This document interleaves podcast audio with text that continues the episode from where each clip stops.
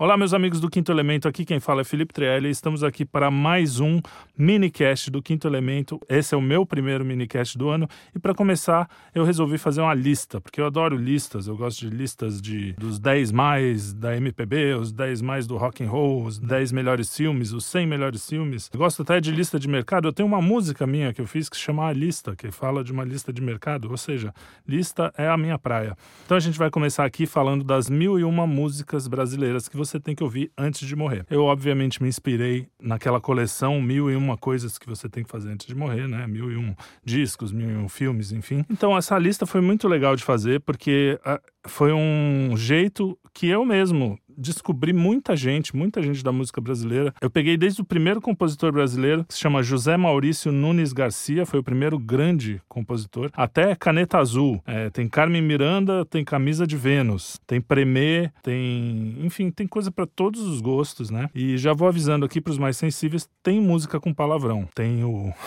o Skylab falando que o. Eu não vou falar com as palavras deles, mas que a, o dele fica duro. É, que é uma música que você não pode deixar de ouvir, mesmo que seja uma música bizarra. Então, é uma lista idiosincrática. Se você não sabe o que é idiosincrático, vai buscar no dicionário. Mas é uma lista idiosincrática. Tem coisa minha, tem coisa do meu sócio, a lista é minha, eu faço o que eu quiser. E atenção, essa lista é para parar e ouvir. Não adianta colocar de fundo e ou fazer uma festinha e botar ela lá.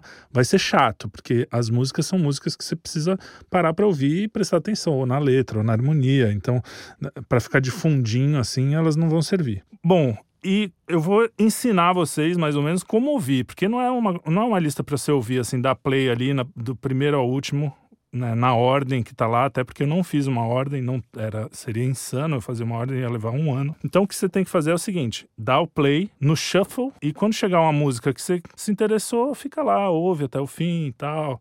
Vê. Uma coisa legal que você pode fazer é ver quem está cantando, se você não conhecia quem era. Ouve o disco inteiro dessa música, às vezes tem coisas muito legais que ficaram de fora. Então é um jeito de vocês fazerem o mesmo caminho que eu fiz para fazer a lista, para se aprofundar na música brasileira, que tem coisas riquíssimas. Você tem coisa que é, é, esse padre, o primeiro padre que eu falei, José Maurício Nunes Garcia, ele escreveu coisas belíssimas do barroco e parece, parece coisa europeia da época. Assim. Você nunca imaginaria que no século XVIII, aqui no Brasil, ia ter alguém escrevendo coisas tão sofisticadas, né? Você pega Tom Jobim, que tem músicas incríveis, e às vezes não é a música só, é a letra. Às vezes a, a, a junção da letra com a música. Por exemplo, dá até para colocar coisas como o meu erro do Paralamas do Sucesso. Meu erro é uma música boa, muito boa. Mas se fosse uma música que ela sozinha como música não é lá muita coisa, sozinha como letra também não. Mas quando você mistura os dois, fica uma coisa muito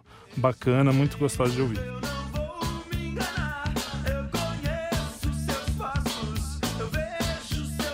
Tem vezes que eu coloquei a música por causa de uma frase, sabe? Por exemplo, a música Sobre o Tempo, do Caetano Veloso, ele fala uma frase que diz o seguinte: És um senhor tão bonito quanto a cara do meu filho. Eu acho essa frase sozinha já, já mereceu, entendeu? Porque é, você falar que a, não tem coisa mais bonita no mundo do que a cara de, do filho de cada um de nós, né? Quem olha para a cara do seu filho não tem como olhar para aquele rosto e falar assim, não, isso é feio. Por mais que o cara seja uma coisinha bizarra, todo pai, toda mãe, quando olha para o seu filho.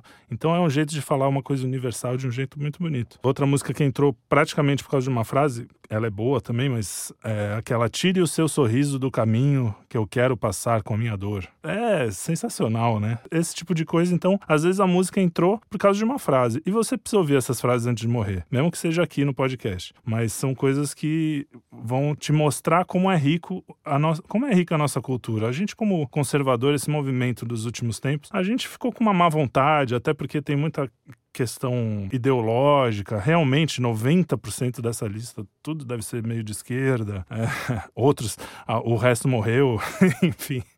Mas quando eles não estão falando dessas coisas, ou às vezes quando estão falando de um jeito interessante, a gente precisa pelo menos conhecer, né? Não dá para você fugir de coisas que são legais só por causa de uma questão ideológica. É a mesma coisa que você deixar de ler o Morte e Vida Severina porque o autor era comunista. Não faz sentido, né? Então, é isso aí. Ah, antes de mais nada, eu só fiz essa lista do Spotify, é a que tem mil e uma músicas. Então tinha muita coisa que não tinha no Spotify. Muita não, mas tinha, tinha algumas coisas que não tinham no Spotify. Então eu também fiz uma lista no YouTube, que vocês também vão acessar aqui pelo link, que é o que sobrou, né? O que não tinha no Spotify, mas que, que eu acho que deveria estar na, na lista. Outra lista que eu fiz foi a lista de refugo. É uma lista do que sobrou porque tinha muita coisa que não entrou. É, o legal de escolher um número como mil e um é você poder, você limitar. Então você tem que escolher realmente as coisas mais legais. Então teve muita coisa boa. Aliás, outro dia eu tava ouvindo só essa lista de refúgio aí. E é sensacional, tem muita coisa boa. E também tem uma terceira lista, que é a lista dos das versões. Tem muita música que é emblemática, por exemplo, Eva. Minha pequena Eva. Essa tinha que estar nas mil e uma músicas, só que ela não é brasileira, ela é uma versão. Agora, é importante dizer que eu não coloquei dois caras na lista. Dois que estão em todas as listas do. E eu não coloquei porque a lista é minha, eu faço o que eu quiser, como eu já disse aqui. Um é Sepultura, que eu acho muito chato. Aquele cara que, ao invés de cantar, ele tá vomitando. O instrumental, quando vem, você fala, puta, legal, tem uma. né, poderoso negócio, vem. Aí o cara começa a cantar como se fosse uma cabra sendo estuprada. Aí não dá. Outra banda que vão reclamar com certeza é Racionais. Racionais, para mim, eles têm um negócio interessante, mais ou menos, mas não chega lá. Eu acho que dá pra você passar sem, sem ouvir essa porra tranquilamente. E funk, obviamente, não entrou. Caneta Azul não é funk, porque o cara tem uma melodia ali. Caneta Azul, azul caneta, caneta azul está marcada com minha letra ficou pro refúgio ali o Feira de Acari e o Eguinha Pocotó, porque eu acho que são coisas interessantes que a gente tem que ouvir antes de morrer. Mas no final, na hora que eu escolhi as mil e umas, ficaram de fora. Outra coisa que eu percebi fazendo a, a lista é o seguinte: como a música se deteriorou com o tempo, tanto a letra como a música. É difícil você achar nos dias de hoje uma letra como Rosa. Rosa é, é uma letra que tem palavras que, se você fala hoje, o cara nem sabe o que você está falando. É, o vocabulário da música diminuiu muito, muito, desde do começo ali, né, de quando começou a ter letra, que a, acho que a, a, primeira que tem letra, se eu não me engano, acho que é da Chiquinha Gonzaga, mas eu não sei se é a letra da época ou se foi feita depois. Mas aí o Noel Rosa, tantos compositores da época que faziam letras, pô, sensacionais, com pegadinhas, com sacadas e não sei o que, que hoje é, o cara fala é, o básico do básico. Não que não tenha o básico do básico. Então tem também aquela o que é que eu vou fazer com essa tal liberdade, numa outra versão, que não é a versão original, que é uma canção bonita, simples, não tem nada demais, não tem essa coisa da letra, mas é isso que eu falei, junta letra e música e o negócio fica interessante, é uma coisa que você precisa ouvir. Outra coisa que eu percebi é que músicas que falavam de Deus eram muito comuns. Falavam de Deus de uma forma. É, não era não era música é, gospel, né? Não era música de louvor. Era música que no meio da música o cara falava a Deus, a Jesus, porque era, fazia parte da, da cultura de uma forma muito mais. Principalmente essa cultura mais. cultura de massa, tipo a grande mídia, os grandes. Eles falavam desse assunto religioso de uma forma muito mais natural, sem ter vergonha de falar. Pô, Gilberto Gil, que é, tá aí no petismo, não sei o quê, tem música músicas falando de Deus, e eu nem tô falando daquela Se Eu Quiser Fala com Deus. Tem um disco que chama Gil e Jorge que abre com uma oração simplesmente uma oração. O próprio Jorge Ben tem uma música que tá aí que fala de Santo Tomás de Aquino. O nome da música é Como Disse Santo Tomás de Aquino.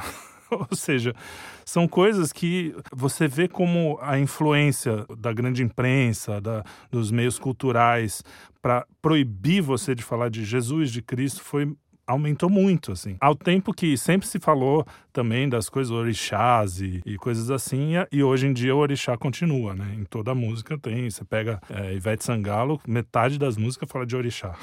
então você vê como isso também foi uma forçação de barra das elites culturais, né? Então, talvez seja a hora da gente voltar a falar um pouco mais profundamente das coisas e voltar a falar com naturalidade. Ué, você acredita numa coisa, tá, você fala naquilo normal, entendeu? Sem, sem precisar esconder.